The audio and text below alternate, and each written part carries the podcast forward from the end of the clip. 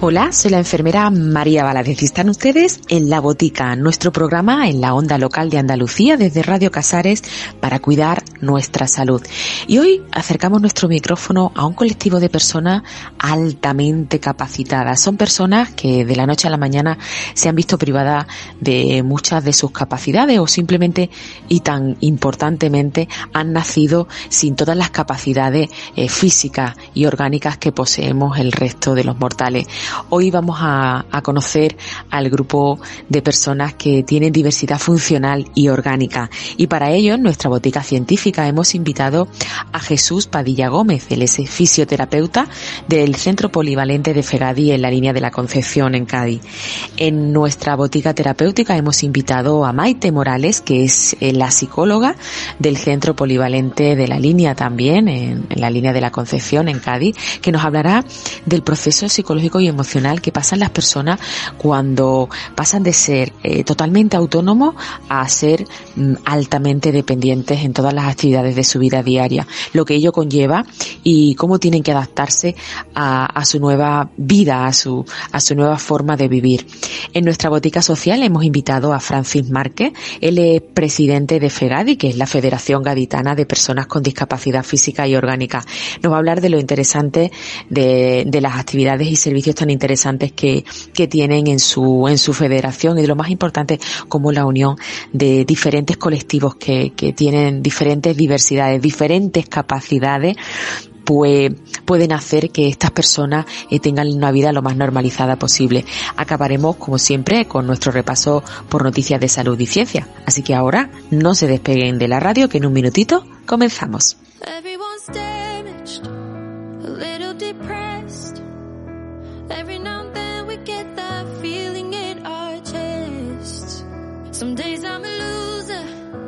Brush my teeth in the dark. Head above water in a swimming pool of sharks. Ooh, it's hard to get up out of bed when everything is on its head and nothing seems to make any sense. Like a bandit on a bleeding heart, I fake a smile and fall apart and no one ever knows I'm the world is on your shoulders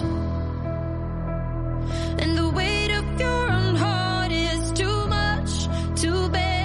Well, I know that you're afraid things will always be this way. It's just a bad day, not a bad life.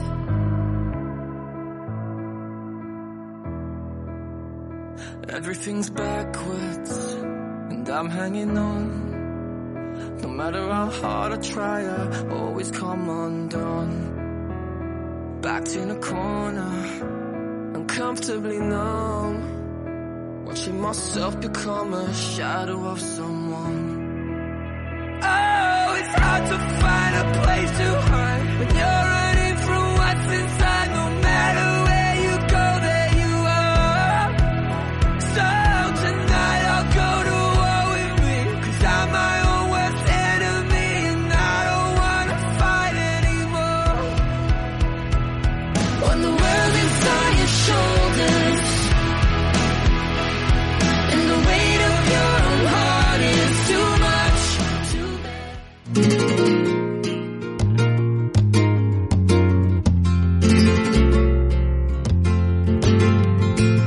Los alimentos ecológicos combinan la tradición, el equilibrio con la naturaleza y el uso de los últimos avances técnicos para conseguir productos altamente nutritivos, de fácil asimilación por nuestro organismo y de incomparable sabor natural. Busca el logotipo de la hoja de estrella sobre el sello verde en su etiquetado y apuesta por la agricultura ecológica local. Invierte en salud convirtiendo tu dieta en el mejor botiquín.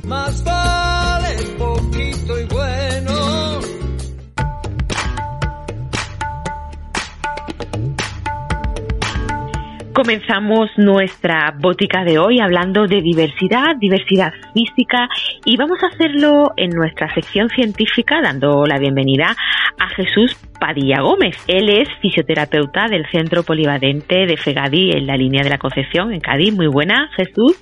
Bienvenido a la botica. Muchísimas gracias, a, vosotros, a vosotros por atender nuestra llamada. ¿Cómo un profesional de la fisioterapia como tú definiría el concepto diversidad funcional? Pues mira, para que os resulte más comprensible o para que al público le resulte más comprensible y más cercano, lo voy a, explicar como se lo explico a cada uno de mis usuarios y, a, los familiares, ¿no?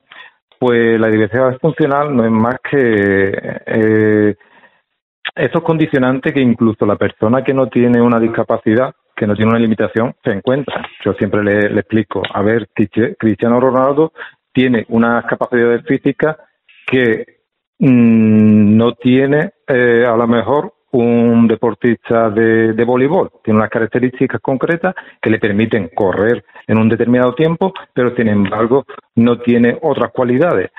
El tema de la diversidad funcional le lo intento a mis usuarios, a las personas usuarias, como mm, unas capacidades que, que, no, que sí, que realmente no se tienen, que, en muchos casos se pueden conseguir trabajándolas, en otros casos no, pero que tenemos que, pero sin embargo tenemos otras capacidades que todavía conservamos que tenemos que potenciarlas para suplir las que hemos perdido o las que podemos perder en caso de enfermedades degenerativas o y sobre todo buscando una, una máxima eh, una máxima integración en el día a día. Podríamos agrupar laboral, social. Sí, sí. O laboral. ¿Podríamos agrupar esas capacidades en algunos grupos? Esa, esas diferentes capacidades, esa diversidad funcional, ¿habría diferentes grupos en los que se pudiera mm. clasificar? Pues, a ver, el, por mi experiencia eh, en este centro concretamente, eh, la, la nota más predominante es la gran variabilidad, porque claro, tenemos, eh, aunque sí que tenemos muchos casos de accidentes cerebrovasculares, que son, es que por un lado está la, digamos, la, pérdida de capacidades debido a, enfermedades o a, a, traumatismos sobrevenidos a lo largo de, de, la vida, ¿no? Un accidente cerebrovascular, un traumatismo cronocefálico, una lesión medular por accidente de tráfico y luego está hay otra serie de, de patologías como que son eh, congénitas como la poliomielitis o, cercano a la, a la, o, o, que llegan en la primera infancia como la poliomielitis por ejemplo o que son congénitas como la espina bífida o determinados tipos de problemas neurológicos como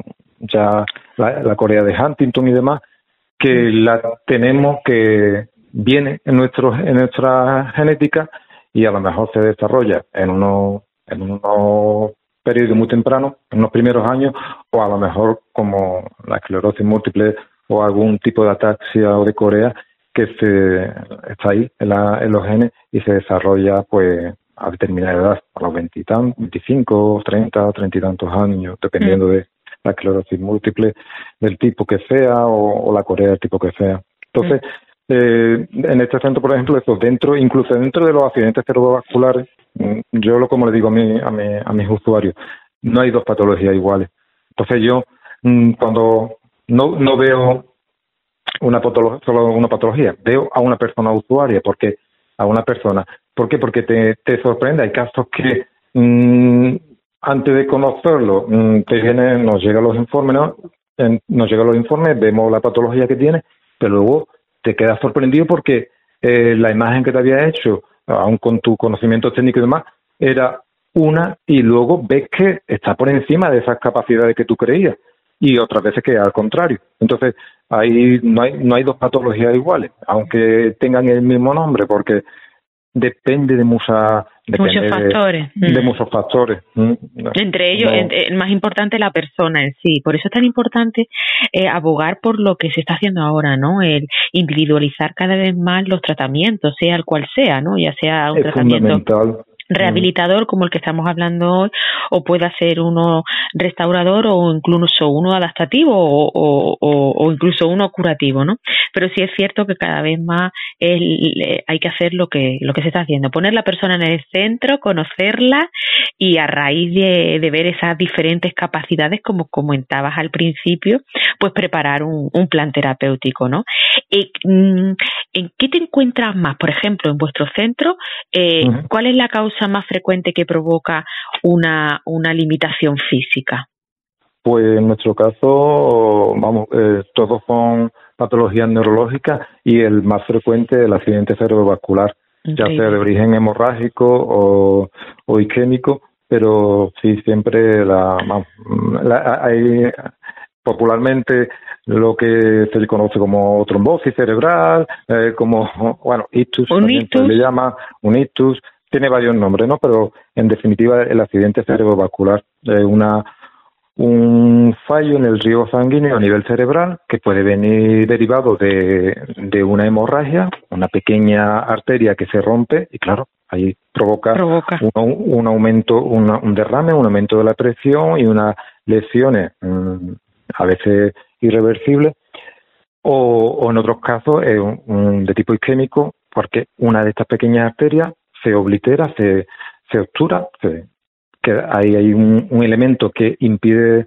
el paso que de la, circulación sanguínea siga su recorrido y entonces, claro, esa zona a la que no llega eh, el oxígeno durante unos segundos, pues es suficiente para, para causar ya un daño que se va a notar pues a, nivel de movilidad, produciendo una hemiplegia, a nivel eh, a la hora de articular de la articulación del lenguaje, pues producir una alteración del lenguaje, a nivel visual, pues a nivel cognitivo también, depende de la zona, depende de la zona también, ¿no? Depende de la zona, pues puede llevar, conllevar también una serie de, de problemas a nivel cognitivo, conductual. Jesús, eh, eh, a nivel eh, motor, ¿qué tal pronóstico tiene un accidente cerebrovascular? ¿O, depende muchísimo de otros factores? O depende. Eso, pues, coméntanoslo. Sí, pues depende mucho porque además es una pregunta que, vamos, que, que, que me encanta que me la haga porque muchas veces a lo largo de mi, de mi, de, de mi trabajo, ¿no? De, de, mi recorrido profesional, pues he tenido el paciente, ¿no? Que me ha llegado con un accidente cerebrovascular, isquémico o, o hemorrágico y, y, me ha dicho, pues yo tenía, mi, mi, madre tenía una vecina que le dio una embolia y, y, y ella, trabajando con una pelotita, y lo primero que dicho, mal hecho, la pelotita mal. Yo sé que eso no la pelotita nada. le viene mal. sí, pues, sí. pues, con la pelotita y el, y el marido le puso una polea en su casa, pum, pum, y, y en nada de tiempo ya estaba andando.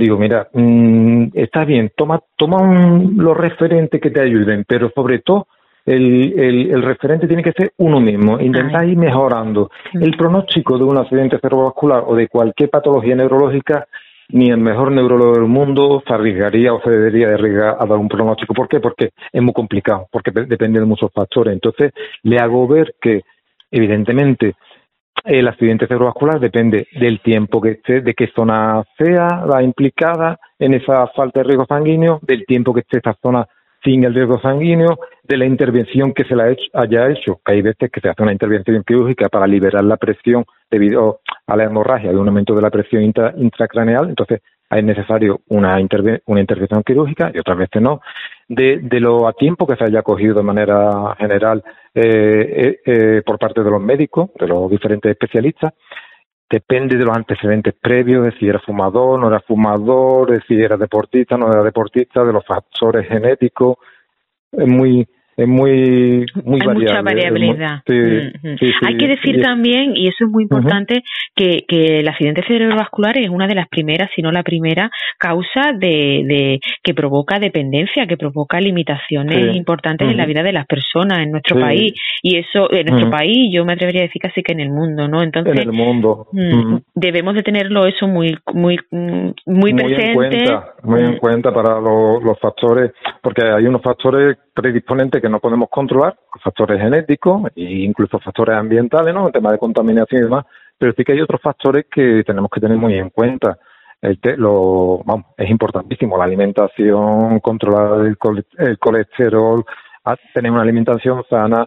Eh, en estos días que, que vivimos hay un abuso de la tecnología y se, de pequeño eh, ya no se hace el ejercicio que se hacía antes, salía a la calle, vamos, desde pequeños. Los niños no salen a la calle como antes a correr, los mayores tampoco nos movemos tanto como antes y esa dependencia total que tenemos del coche, entonces sí que evidentemente fundamental, fundamental eh, excluir el alcohol y el tabaco de, de la de la de la vida, de la vida diaria. Eh, vamos, es fundamental. El alcohol y el tabaco está como como factores a tener muy en cuenta en estos accidentes cerebrovasculares, entre los factores que, que sí que podemos controlar.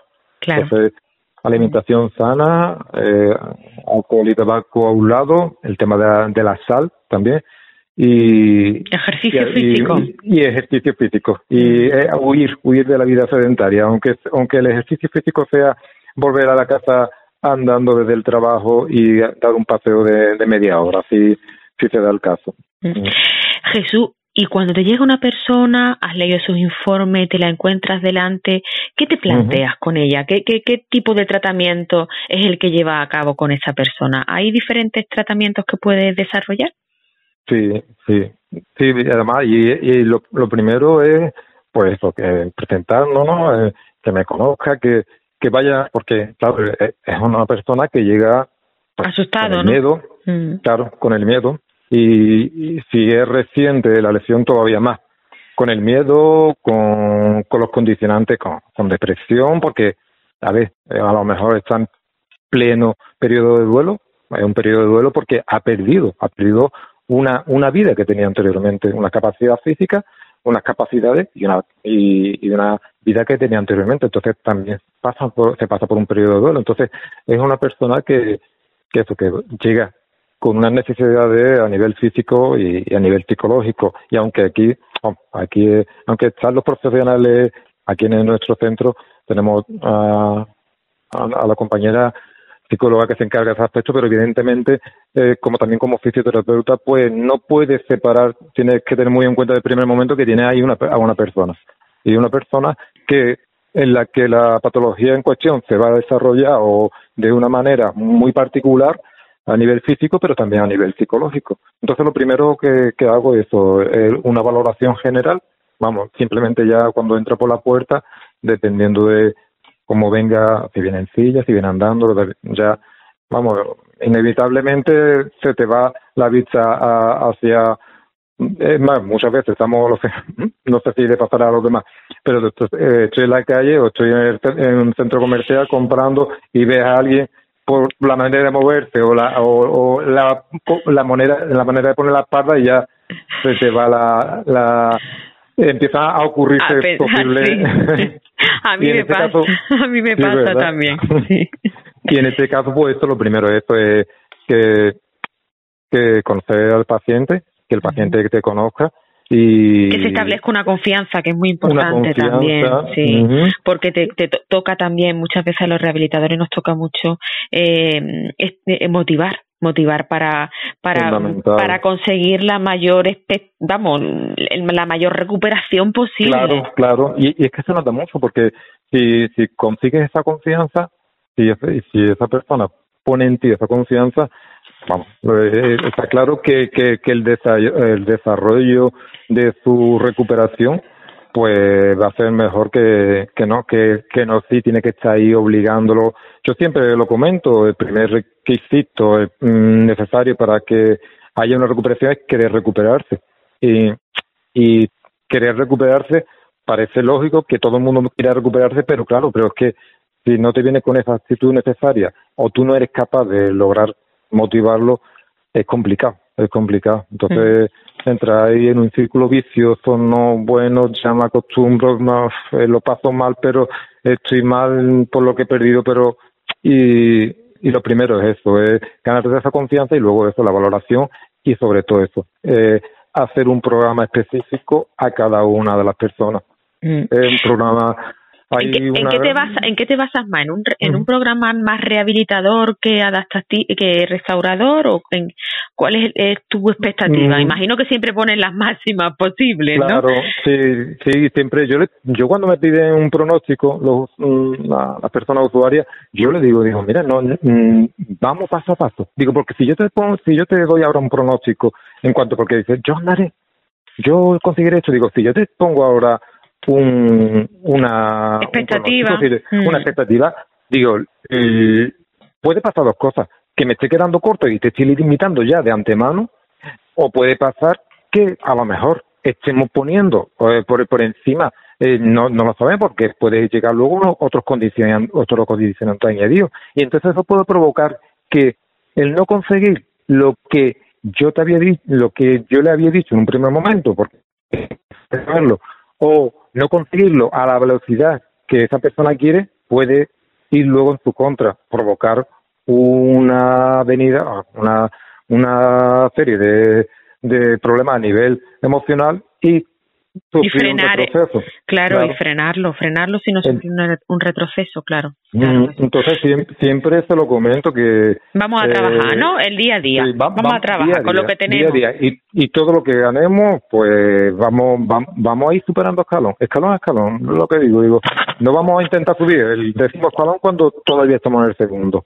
Exacto. Y, y hasta ahora, vamos, yo creo que es la mejor manera de, de afrontar cualquier tipo de, rehabilitación física y sobre todo eso es individualizar, individualizar porque cada persona es un mundo y, y, es, y es un todo, es un todo. Es una persona con una limitación funcional, pero también con una necesidades emocionales, con una familia, con una vida que llevaba que ahora no tiene, con una vida a la que ahora se está adaptando y, y, y, hay que acompañarle, ¿no? Hay que acompañarle. Y hay que acompañarle. Mm. Y a nivel eso, la, la fisioterapia te da un montón de herramientas, hay un montón de, de diferentes alternativas y, y la cuestión es aprovechar todas estas herramientas que tenemos con cada una de las personas, pero hacer el, que el tratamiento de una persona sea exclusivo de esa persona. Mm. para sacar el máximo provecho lo, lo más importante es eso, volver a, capacitarlos para que tengan la mayor autonomía posible en su nuevo estado, ¿no? en su nueva vida. Mm, esto es fundamental, sí, la, la, independencia, la actividad básica de la vida diaria, es lo que yo lo comento. Hay personas que dicen, ah, si tuviera, digo, pues mira, eh, date cuenta que tú puedes comer, que, que puedes comer por ti misma. Hay personas que no pueden comer, o digo, o tú misma no podías comer hace poco no podía agarrar la cuchara. Entonces, eh, que alcanzar el máximo posible en cuanto a la independencia y la actividad básica de vida diaria y mejorarle la calidad de vida. Porque hay veces también que, que va, hay una serie de dolores asociados o problemas de espalda o, dolores articulares, dolores musculares, la espasticidad que aparece también muy, muy frecuentemente en la la, patología neurológica, la espasticidad, y provoca una serie de problemas a nivel de dolor, ¿no? Y de, no solamente de limitación física. Entonces, por una parte, mm, integrarlo, integrar a esa persona en todos sus ámbitos y que tenga la máxima autonomía, y por otra parte, que tenga la mejor calidad de vida posible, suprimiendo o limitando o reduciendo los dolores o las molestias que puedan tener y, y, haciéndole sentir pues lo, lo mejor posible. Pues muchísimas gracias Jesús Padilla Gómez, fisioterapeuta del Centro Polivalente de Fegadí en la línea de la Concepción en Cádiz, por este ratito aquí en la botica y por ese valioso trabajo que realizáis en, en el centro y con estas personas que bueno que han, subido un, han sufrido un revés en su vida, les han cambiado la vida y tiene, les toca volver a aprender y volver a, ilusionarse en que una vida mejor también es posible a pesar de las limitaciones. Siempre hacia adelante y viviendo el día a día, y como yo digo a ellos, en cada uno de esos escalones que vamos subiendo, mm, tenemos que mirar el escalón que está arriba, pero también tenemos que darnos cuenta el escalón en el que estamos y disfrutar de este momento y de esto que tenemos, que hemos ganado. Pues con eso nos quedamos. Muchas gracias, Jesús. Hasta pronto. Gracias a vosotros. Gracias. Hasta luego. Adiós. La presión está baja. Gasto cardíaco Necesita transfusión La presión está baja. Matías negativo. Dona sangre. Paciente estabilizado. Se prosigue. Se prosigue. ¿Donas o abandonas? Dona en tu centro de transfusión o en la unidad móvil.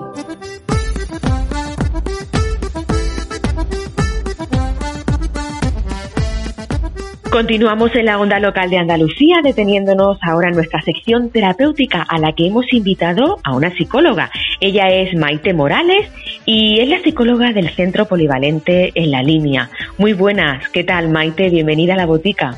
Hola, buenos días, ¿qué tal? Muchísimas gracias por atendernos. Uh, queríamos conocer ese proceso eh, psicológico y emocional por el que puede pasar una persona, me imagino que pasarán todas, en el momento en el que se limita su autonomía eh, a nivel físico, a nivel orgánico. ¿Qué es lo que pasa? ¿Qué es lo que pasa por, ese, eh, por esa persona, por la mente y las emociones de esa persona? Mira, se puede definir muy bien como un, un proceso de duelo. Es como no suena el duelo como a la pérdida de por la muerte y demás, pero este proceso es muy parecido, porque es perder algo al fin y al cabo. Entonces el proceso es muy muy similar. En un primer momento, por supuesto, hay un, hay un choque muy fuerte con la realidad. Eres una persona y, y te cambia la vida totalmente, a ti, a la familia. Es un, es un proceso sistémico, un proceso de, de todo el, el, el, la persona, la familia, el entorno, todo cambia.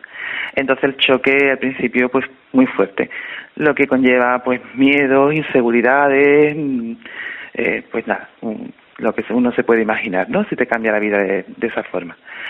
Después pues pasamos por todas las fases del duelo, la negación, el enfado, una vez que pasas por esa etapa ya de, frustración y demás, pues empieza una fase de, de tristeza, de depresión, de qué hago yo con mi vida, estás muy desubicado. Y ya, por último, queda la fase de, de empezar a aceptar, que es donde ya sí la intervención es más, es más específica, ¿no? Maite, ¿qué, ¿qué se puede hacer para transitar bien? Porque estamos hablando de emociones desagradables, miedo, enfado. ¿Qué, se puede hacer desde fuera para, para ayudarles a transitar eh, saludablemente, entre, entre comillas, por todas estas emociones? Mira, eh, es quizás lo más complejo. Eh, muchas veces es casi no hacer, simplemente estar. Lo que la persona en ese momento necesita es sentirse acompañado, sentirse, sentir el apoyo, porque eh, lo que le ocurre es algo inevitable, es decir, no es algo que, que, que muchas veces no tengamos la, la, imagen esa de, mira, cierro los ojos y, y, me voy a, voy a volver a estar como estaba y, y ya está, ¿no? Pero eso no ocurre. Entonces, la que la persona necesita es sentirse apoyada y, y tener comprensión, porque es una situación muy, muy difícil. También es cierto que para la familia es mmm, también muy parecida, solo que, bueno, en un principio el protagonista es la persona que le está ocurriendo. Entonces, más el, el estar, el acompañar, el intentar entender y el conocer también todo este proceso, todas esas etapas, ¿vale? Para ir comprendiendo lo que está ocurriendo para también para saber acompañarles, ¿no? Claro. Porque muchas veces en nuestra eh, medida en la que queremos ayudar y queremos estar con ellos, muchas veces intentamos minimizar el impacto cuando realmente es un impacto importante. Estamos hablando de un cambio en, la, eh, en cómo realizas todas las actividades de tu vida.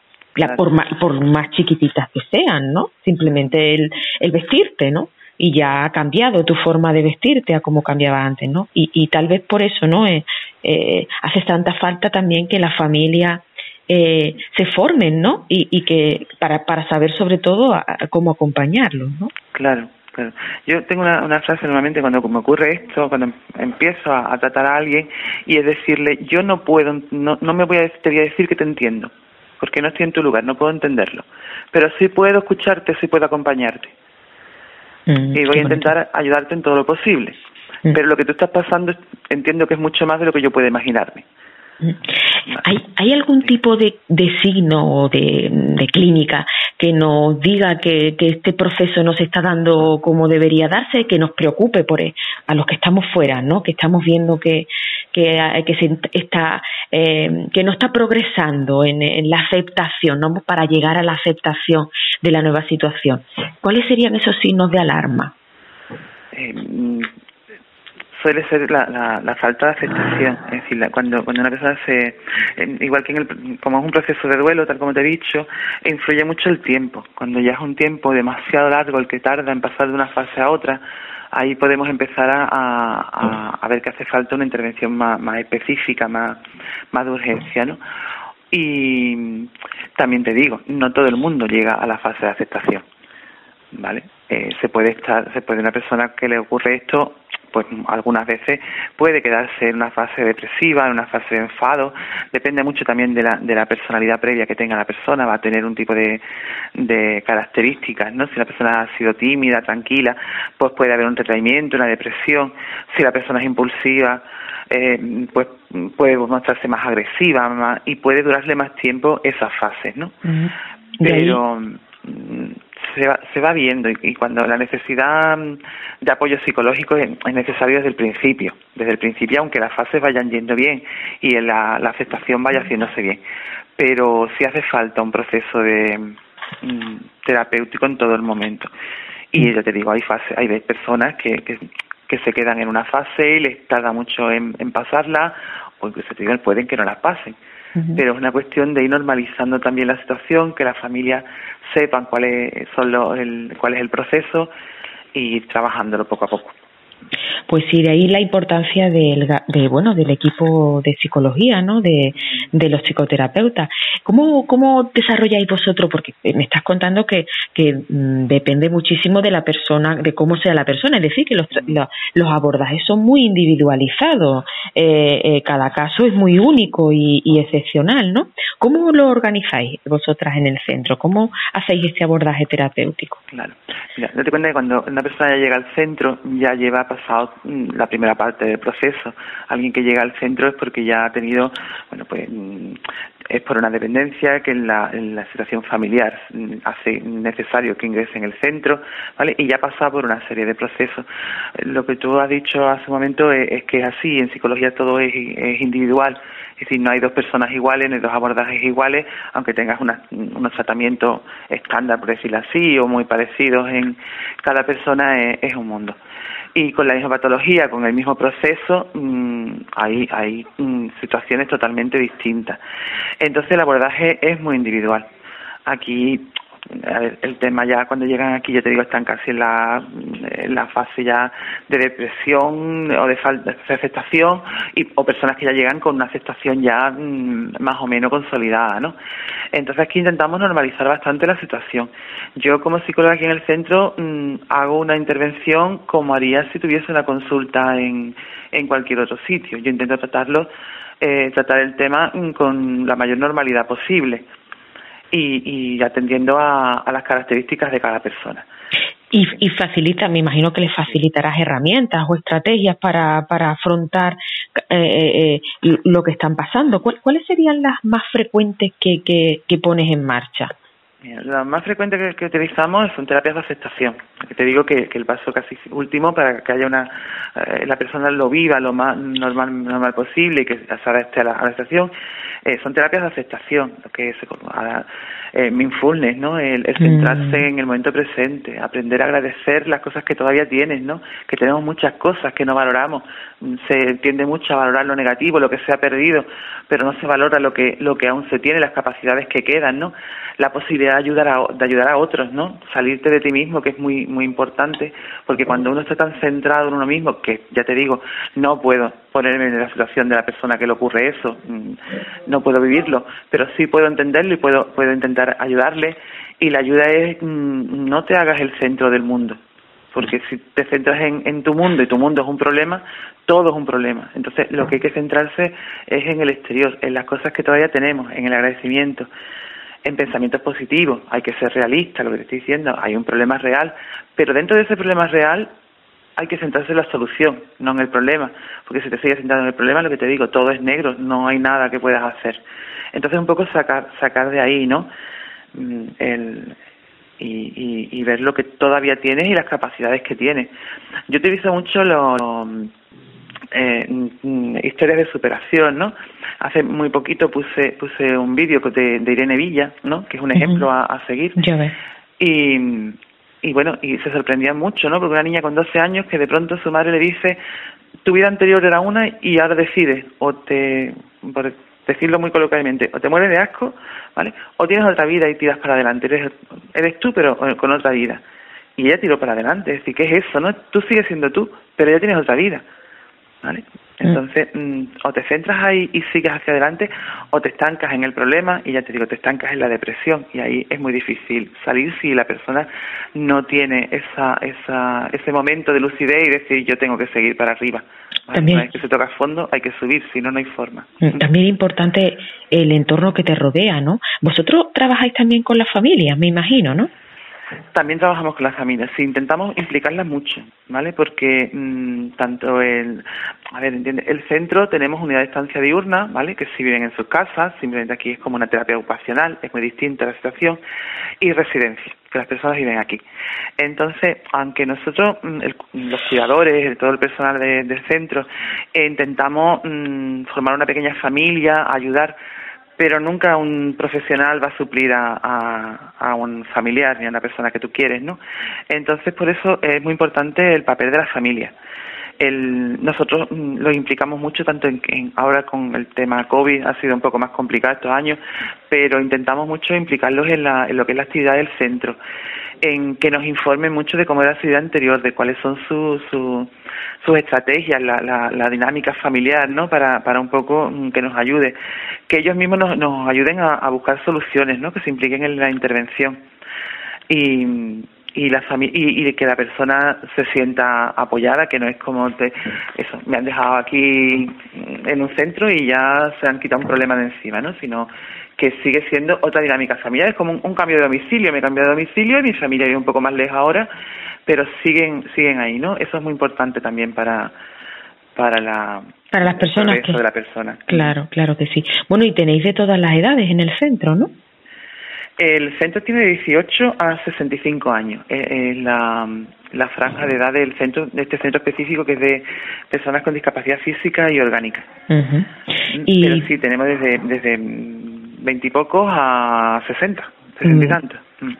Y bueno, y me imagino que son varias las disciplinas que trabajan con ellos, eh, desde la terapeuta ocupacional, pasando por fisioterapeutas, ¿no? Me imagino que, que bueno, que intentáis eh, darle, pues, normalizar la, eh, normalizar todas las situaciones de su vida, ¿no? Y todas las etapas, ¿no? Porque abarcáis un gran número de etapas de la vida, casi todas.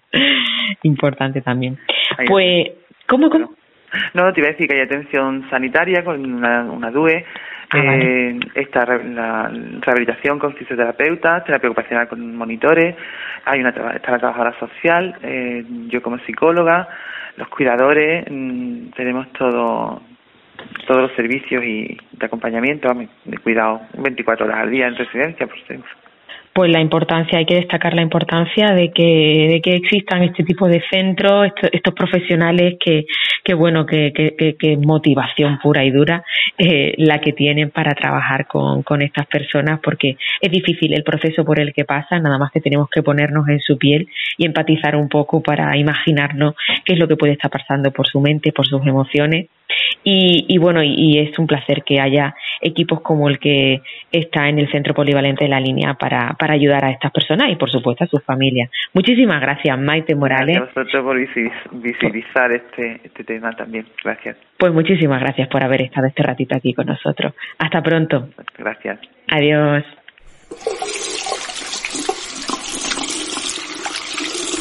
Este gesto tan simple influye en tu salud más de lo que piensas.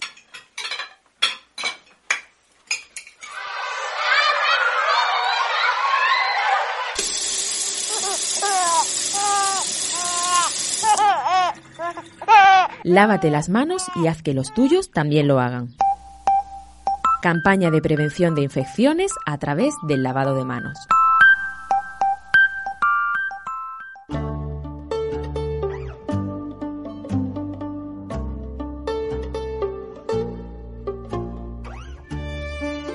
Continuamos en la onda local de Andalucía. Nos detenemos ahora en nuestra última sección, en una de las que más nos gustan, porque aquí conocemos a grandes personas que, que ayudan a otras desinteresadamente. Y en el tema que nos ocupa hoy, que estamos hablando de la diversidad, sobre todo la física y, orgánica, pues vamos a conocer a Francis Marque. Él es el presidente de FEGADI, es la Federación Gaditana de Personas con Discapacidad Física y Orgánica. Muy buenas, Francis, bienvenido a la botica. Hola, ¿qué tal? Encantado de estar con vosotros. Muchísimas gracias por atendernos. ¿Quiénes sois? ¿Quiénes formáis esta entidad?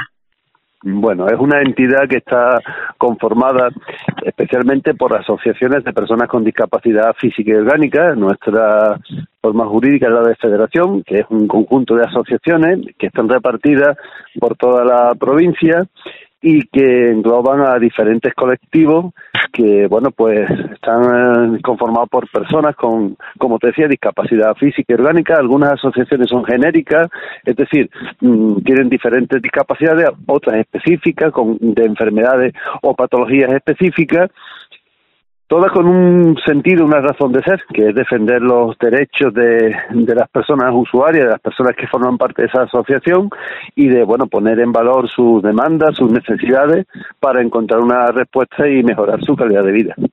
Francis, eh, ese sería uno de los objetivos, pero me imagino que cada año os marcáis un, una meta, unos retos. ¿Cuáles son los de este año? ¿Qué, qué objetivos os habéis marcado? Bueno, eh, digamos que claro, eh, los objetivos pueden ser más genéricos o específicos en función no de, del detalle que tú, en el que se quiera entrar. Nuestro objetivo principal, la promoción de los derechos de las personas con discapacidad, de alcanzar esa eh, calidad de vida, esa autonomía personal, mm, viene de la mano pues de encontrar empleo para aquellas personas que están en búsqueda de empleo, solucionar los problemas de accesibilidad en los diferentes municipios que todavía existe y que bueno hay que estar eh, convenientemente y, y constantemente pues eh, intentando remover esos obstáculos. También eh, el acceso a una sanidad, especialmente, y a una atención sanitaria adecuada, porque es verdad que a todos nos hemos visto eh, dañados por esta pandemia, especialmente nuestro colectivo también mucho más, y bueno, pues ahora tenemos que retomar viejas reivindicaciones del futuro. Y, y por supuesto, en la atención a los gravemente afectados, a las personas dependientes, dos aspectos fundamentales. La promoción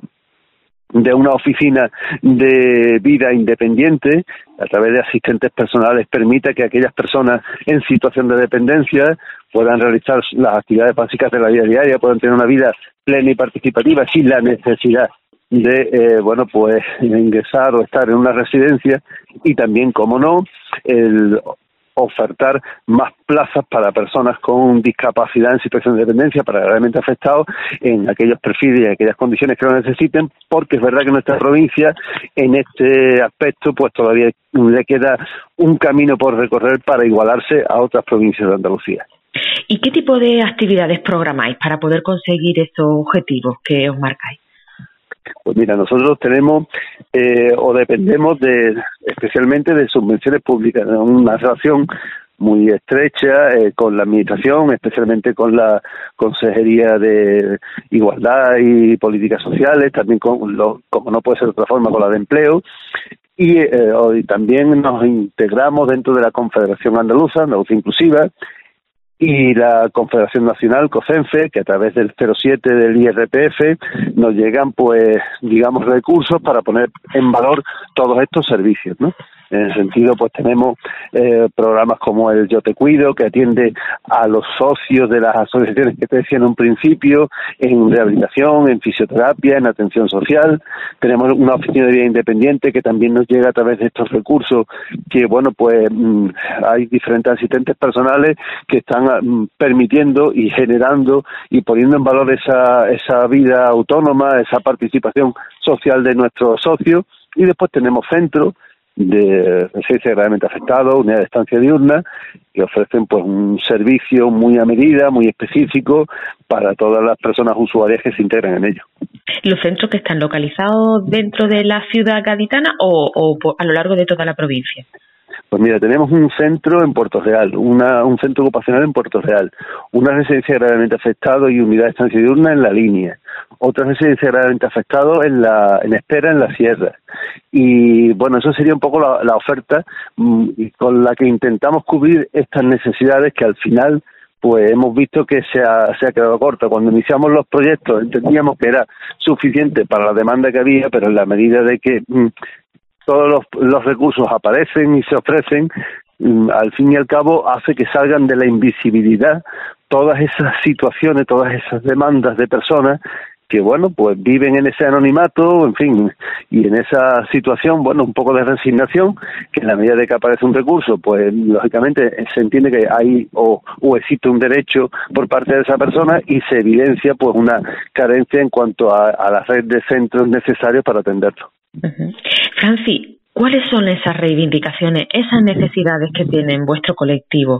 ¿Qué es lo que nosotros como sociedad, en qué estamos fallando para, para no darles la oportunidad de, de, de tener esos mismos derechos y esas mismas oportunidades que cualquier otra persona? Pues especialmente, a ver, eh, hay una ley que, bueno, pues eh, todo el mundo conoce, que es la ley de, que se denomina la ley de dependencia, que es la de promoción de la autonomía personal, especialmente nuestro colectivo, las personas con discapacidad física y orgánica, eh, bueno, pues lo que exige es una, una autonomía personal plena. Esa autonomía personal plena pasa por obtener los recursos, los apoyos necesarios para poder desarrollarla. Y en ese sentido tiene que haber pues una atención adecuada que a veces incluso eh, eso se trata de coordinar los diferentes recursos, tanto municipales como eh, eh, regionales o provinciales existentes, para que la persona pueda participar en la vida social y pueda realizar cualquier tipo de actividad de manera normalizada igual que cualquier otra persona. Y en ese sentido, pues es necesario una eliminación de barreras adecuadas. No debemos olvidar que aún hay personas con discapacidad que viven presas en sus propios domicilios. Mira, hace poco mm, nos hemos dado cuenta todos de lo duro que era estar confinado en la casa. ¿Verdad? ¿Eh? Eso, eso lo hemos vivido todo y lo hemos puesto en altavoz y, todos hemos salido aconsejando cómo debíamos de superar esos procesos, los que no podíamos salir de nuestra casa, tal. Vale, perfecto para muchas personas con discapacidad eso es su día a día. ¿eh? No era cuestión de no era cuestión de 15 días ni un mes y tal, no, que nos desesperamos, estábamos desesperados, ¿qué íbamos a hacer con nuestras vidas si no podíamos salir de casa? Y yo me pregunto, nos paramos a pensar de muchas personas con problemas de movilidad que viven en un cuarto piso sin ascensor y que no hay recursos en la familia ni en lo público para poderle ayudar a salir de su casa y viven años y años presos en sus propios domicilios, todavía situaciones de estas se están dando. Increíble. En, ciudades y también se están dando en pueblos que, pues bueno, por la propia eh, orografía del municipio, existen calles muy empinadas, existen escaleras, escalones, puertas que son demasiado estrechas, familias que a lo mejor, bueno, pues no tienen recursos suficientes o capacidad suficiente para las ayudas técnicas necesarias para que esa persona salga y se vive preso en el domicilio. Esas cuestiones hace falta resolverlas. Y a veces con, bueno, una voluntad política adecuada, una mm, voluntad social adecuada y poniendo en conexión los recursos existentes, podemos hacer que la persona simplemente pueda salir de su casa a tomar un café, que parece una cosa muy tonta, pero todos hemos sabido lo importante y lo necesario y lo saludable que es poder salir de casa para una salud emocional y para tener, no sé, los derechos como ciudadano, ¿no? Como cualquier persona. Pues sí, Francis, la verdad que visto de esa manera eh, cabe destacar esa necesidad tan importante que hay de seguir apoyando a estas personas. Eh, ¿Tenéis algún tipo de servicio o programa de apoyo para, para las familias? Eh, importantísimo, importantísimo. A veces decimos, eh, quisiera que se me entendiera bien lo que voy a decir, que mm, parte de la discapacidad de algunas personas son las propias familias porque hay que entender muy bien que a la persona con discapacidad a veces la sobreprotección eh, no les viene bien. Hay que eh, la educación de, de, una persona con discapacidad, de un niño con discapacidad, tiene que ir de la mano de poner en valor sus capacidades más que sobreprotegerlo o decirle cuidado con que tú no puedes hacer esto, tú no puedes salir, cuidado con esto, cuidado con lo otro, porque al fin y al cabo eso lo limita eh, en el desarrollo personal. Y si es verdad que nosotros, bueno, pues en esos programas con las trabajadoras sociales, en las asociaciones, también promocionamos mucho esa cultura, esa, esa escuela de padres para que, bueno, pues el proceso de educación, de, normalización de la persona empiece desde muy pequeñito, ¿eh? sin sobreprotección y lógicamente poniendo en valor todas aquellas cuestiones que sí pueden hacer. Importantísimo, como tú has dicho, porque es que puede capacitar eh, a las personas o limitarlas y eso es muy importante ahí. Por último, me gustaría que bueno que lanzaras un mensaje a la sociedad ahora que tenemos el micro abierto para toda Andalucía. ¿Qué les diría? ¿Qué nos diría para poder ayudar un poquito a que se normalice la vida de las personas que tienen diversidad física y orgánica? Bueno, yo creo que mm, hay muchas frases, muchas campañas que hacemos, ¿no? Eh, ponte en mi lugar. Creo que es importante eh, que como sociedad tengamos empatía, ¿no? Empatía con, con todo lo que ocurre a nuestro alrededor. Y en este sentido, si hablamos de personas con discapacidad física y orgánica también, es muy mm, habitual eh, encontrar o, o, escuchar a personas que piensan que un aparcamiento reservado para personas con movilidad reducida es un privilegio cuando es una necesidad mm, especialmente importante para que la persona pueda acceder mm, a, hacer cualquier tipo de actividad o simplemente ir al médico. Entonces, la empatía, el ponerse en el lugar de otro, hace que el arquitecto cuando construye, construya pensando en que todo tiene que ser más fácil y especialmente hay una normativa que exige la accesibilidad plena y universal de edificio mm, C acerado, parques, vías públicas. Y en ese sentido, si tenemos esa cultura de ponernos en el lugar del otro, especialmente, como te decía, pensando en este caso en las personas con discapacidad, además de que existe una normativa y que se deba de cumplir, verdaderamente facilitaremos esa consecución de derechos de, de las personas con discapacidad, que, que al fin y al cabo, como decíamos, es nuestra principal razón de ser. Pues sí, y un contacto. Danos un contacto que alguna persona que nos haya escuchado quiera, quiera, necesite para, para acceder a, a todos vuestros servicios y actividades. Pues mira, eh, antes, pues, mm, cuando nos pedían contacto, pues memorizábamos los teléfonos, tal. Ahora mm, creo que como tenemos que estar eh, con los tiempos, simplemente tecleando Fegadi va a aparecer nuestra página web que es www.fegadi y tal, y ahí aparece todas las posibilidades, todos los recursos, los servicios, las vías de contacto, cómo llegar a nosotros a través de WhatsApp, de Facebook, de teléfono. Y ahí verdaderamente se les va a abrir una ventana a todos los servicios que tiene la organización. Eh, ¿Quién hoy no tiene un móvil y quién no tiene acceso a Internet, verdad? Pues tecleando Fegadi va, va a abrirse esa ventana, porque además especialmente queremos que sea una página accesible, sin y, mm, a ver, eh, para que sea muy fácil contactar y, y eh, intuitiva y encontrar el camino que necesitas, sobre todo que no siempre la persona con discapacidad tiene la misma necesidad hay personas que buscan empleo, hay personas que buscan asesoramiento, hay personas que buscan recursos y todo eso lo va a poder encontrar ahí. Pues muchísimas gracias, gracias Francis Márquez, presidente de FEGADI, la Federación Gaditana de Personas con Discapacidad Física y Orgánica, por esa maravillosa labor que realiza ahí y sobre todo por haberla compartido aquí este ratito en la botica. Pues gracias a vosotros porque es muy importante el llegar a, las personas con discapacidad y los medios de comunicación, vuestro programa, la botica, en fin, nos permite pues eh, que esta labor al fin y al cabo tenga un sentido y pueda llegar a donde queremos que es a la persona. Pues queremos ayudarles en la medida de lo posible. Cada uno tenemos un granito de arena que aportar y esperemos que todos los que nos hayan escuchado tengan el suyo preparado para aportarlo. Muchísimas gracias. Hasta otro día. A vosotros, venga, un saludo. Adiós.